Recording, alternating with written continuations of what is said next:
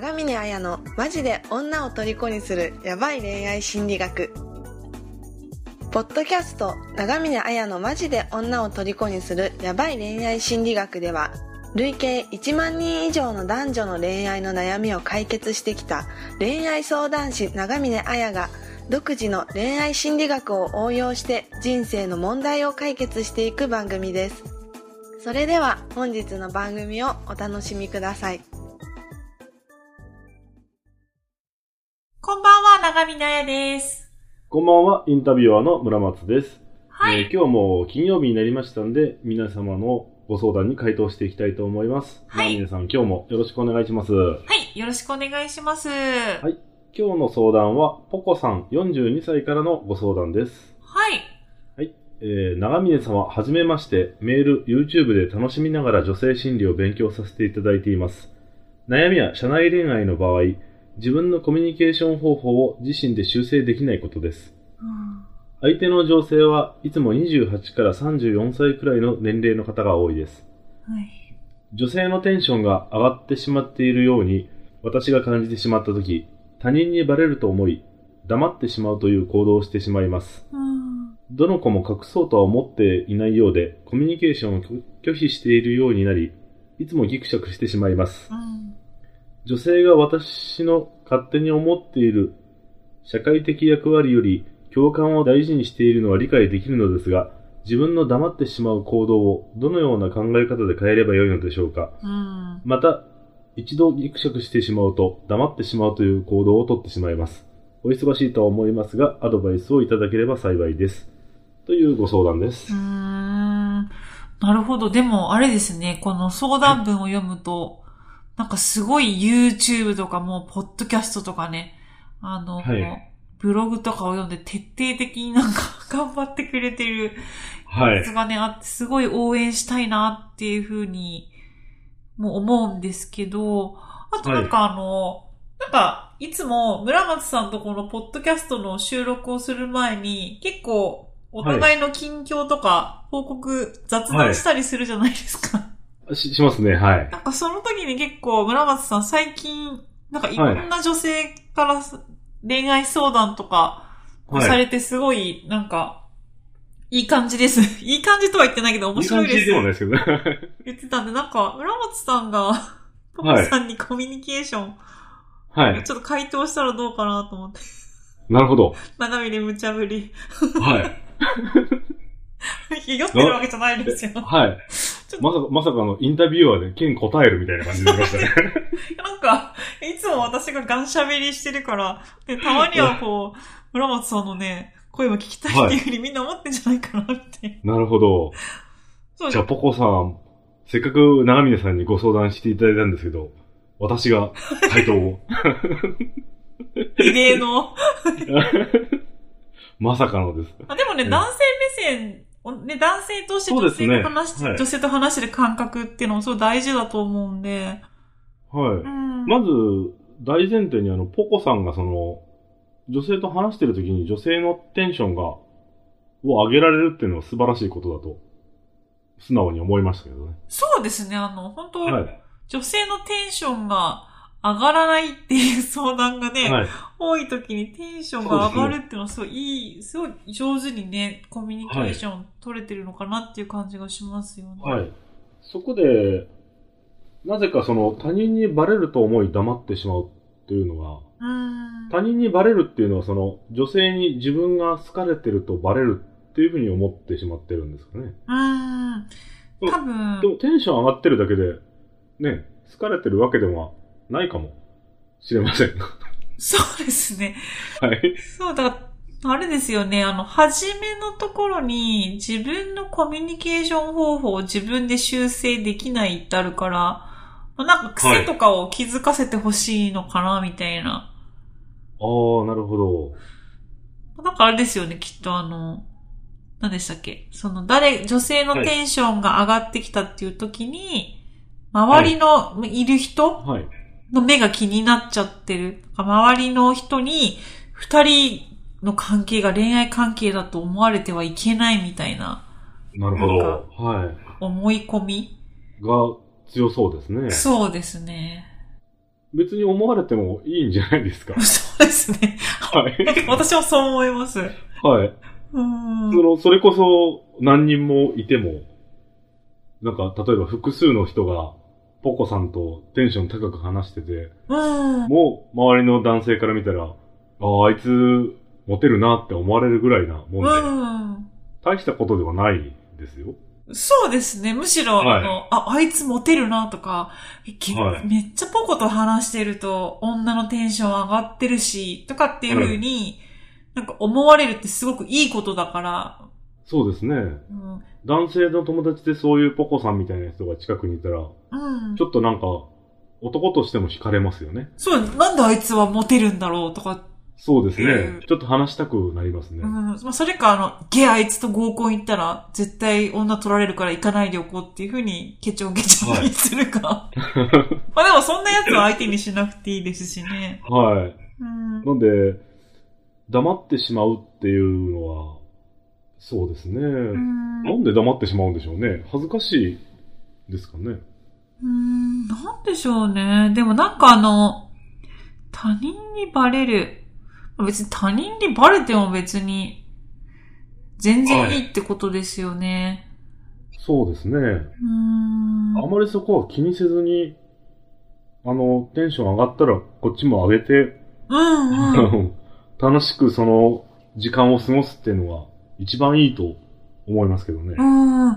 そうですね。だから、例えばポコさんの場合だと、まあ、他人にバレるっていうことは気にしなくていいっていうのもあるし、例えば、はい、ポコさんだけじゃなくて、あの、なんか、例えば、あの、自分の黙ってしまう行動をどのような考え方で変えていけばっていう時に、あの、例えば、よく相談であるのが、まあ、女性と話している時に、はい、なんか、沈黙になっちゃった時に、はい。こう、自分の方も沈黙になっちゃってうまく喋れないとか、逆に、あの、女性と話し、相手の女性と話しているときに、周りにいる人の目が気になって、言葉が出てこないみたいな。なんかそういう人っていると思うんですよ。その、なんか周りの目が気になったり、相手との会話がうまくいくかなっていうふうに思って、沈黙になっちゃう、黙り込んじゃう。なんかそういう風な時に、どんな風なコミュニケーションを取っていけばいいとかってあります？なんか村松。にてます？そうです、やってることとか。はい、ああ、僕はその周りのことは全然気にしないんですけど、うん、あの、もし沈黙になってしまったとしても、まあ気にしないですね。ああ、もう気にしないってことですかね。そうです。沈黙してても、その、焦らないというか、うん。あい、例えばあの、男性と女性、自分と女性が話してるときに、何か会話が途切れて、シーンとなっちゃう時があるじゃないですか。はい。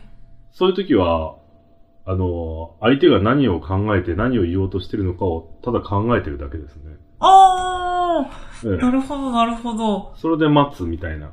で、なかなか何も言ってこないんだったら、例えばもう本当に大雑把な質問をしてみるみたいな。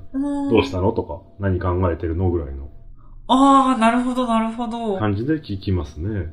そうすると多分少しずつ出てくるんで、また会話を楽しむみたいな。うーん。あ、でもなんか今の村松さんの話を聞くと、なんかその、はい、相手との会話で沈黙に、相手も黙っちゃったり、はい、自分が黙っちゃったっていう時に、はい、そこに会話とか、言葉が発せられてないから、二人の間にコミュニケーションが成り立ってないっていう風に思い込んじゃってる人が多分多いんだと思うんですよ。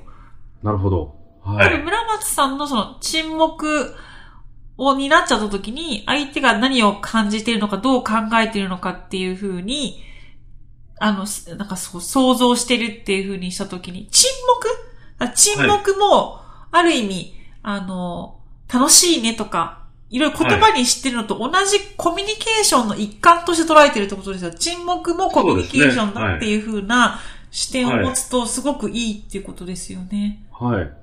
長峰さんと話してて沈黙されると、あれ？寝たかな？と思いますけどね。まあ、あのね、あのまあ、そういうこともありますわな、よく。はい。聞か構あの、ありますね。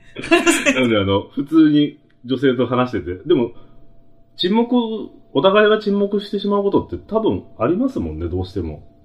あの、この会話がちょうど途切れちゃったりとか。うんうん。なんで、その沈黙もコミュニケーションとして楽しめば、うん。全然いいと思うんですけどね。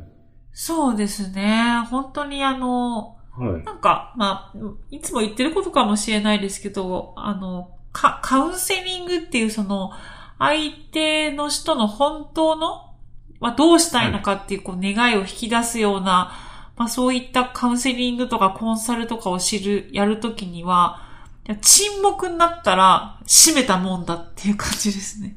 あ、そうなんですか。そうです。ね。沈黙ってすごく大事で、やっぱり、そこに、結構、まあ、いろんな沈黙があるんですけど、例えば、あの、私に対して怒りを感じているから、い、あの、怒りを感じている時の押し黙った沈黙とか、はい、あとはその人が考え込んでいる、自分の内側を内省している時の沈黙とか、はい。あとは、なんか、なんていうの、単純に話し切って一息ついた後の沈黙。はい。とか、沈黙にもやっぱ種類があるんですよね。はい。だからそこを見極めるって言って、大体その長い沈黙とかだと本当は自分はどうしたいのかなみたいな考え込んでるみたいなことも結構あるんで、もう沈黙が来たら、よしなんか答え出るわみたいな 感じで結構ひたすら待ったりするんで。はい。うん、ココさんの場合は自分が黙ってしまうっていうのは、そのバレるのが良くないと思ってるからなんで、そこはでも、バレても大丈夫だよっていう一言ですよね、もう。そうですね。別に、なんか誰も気にしちゃいないと思うし、そうそうですね。バレても別に。ここまでバレても大丈夫ですし、あんまりみんなそんなに見てないですから大丈夫ですよね。そうですね。あの、なんか多分、女性との会話が盛り上がった時に、例えばちっちゃい頃に何、あいつ女とイチャイチャしてとかっていうふうにすごく批判されて、なんか嫌な思いがしたみたいなのがあった時に、はい、あやっぱ女の子と会話しちゃいけないんだみたいな、なんかそういう思い込みができちゃったとかっていうのはあるかもしれないですけど。ああ、そうですね。そういうのはありそうですね。うん。でも別にそれは、現実そう、それは全然そん、むしろて、ね、あの、そういうコミュニケーションができる人なんだっていうふうに分かってもらった方が、はい、んな女の人もいろんな男友達も寄ってくると思うんで、全然いいと思いますけどね。そうですね。相談内容を見てると本当に、あの、共感を大事にっていうのも理解しているんで、うんだいぶそのコミュニケーション能力は高くな、高くなったじゃなくて高いような気もしますしね。うん。なんか、本当に周りの目を気にせずに、もうポコ流で、はい。ポコ流でポコポコ言ってほしいというふうに思います。は いアドバイスが最後それで。しかも、村松さんに回答してもらってて、最後美味しいところだけなんか、いや、美味しかったかどうかわかんないんですけど。私だけ思ってるの？はい。じゃあ、あの、ポコさん、あの、気にしないでください。ポコポコっと、ポコにで言ってください。はい。はい、じゃあ、そんな感じで、えー、コミュニケーションを取ってみてください。はい。はい。じゃあ、本日もありがとうございました。ありがとうございました。でしたか？番組を聞いていただいたあなたにプレゼントがあります。インターネットで長峰彩と検索すると、長峰彩のホームページが表示されます。ちらにお名前とメールアドレスを入力していただくと、長峰彩がマジで女を虜にする恋愛心理学について解説した音声プレゼントを受け取ることができます。必ず受け取ってくださいね。それでは次回の放送をお楽しみください。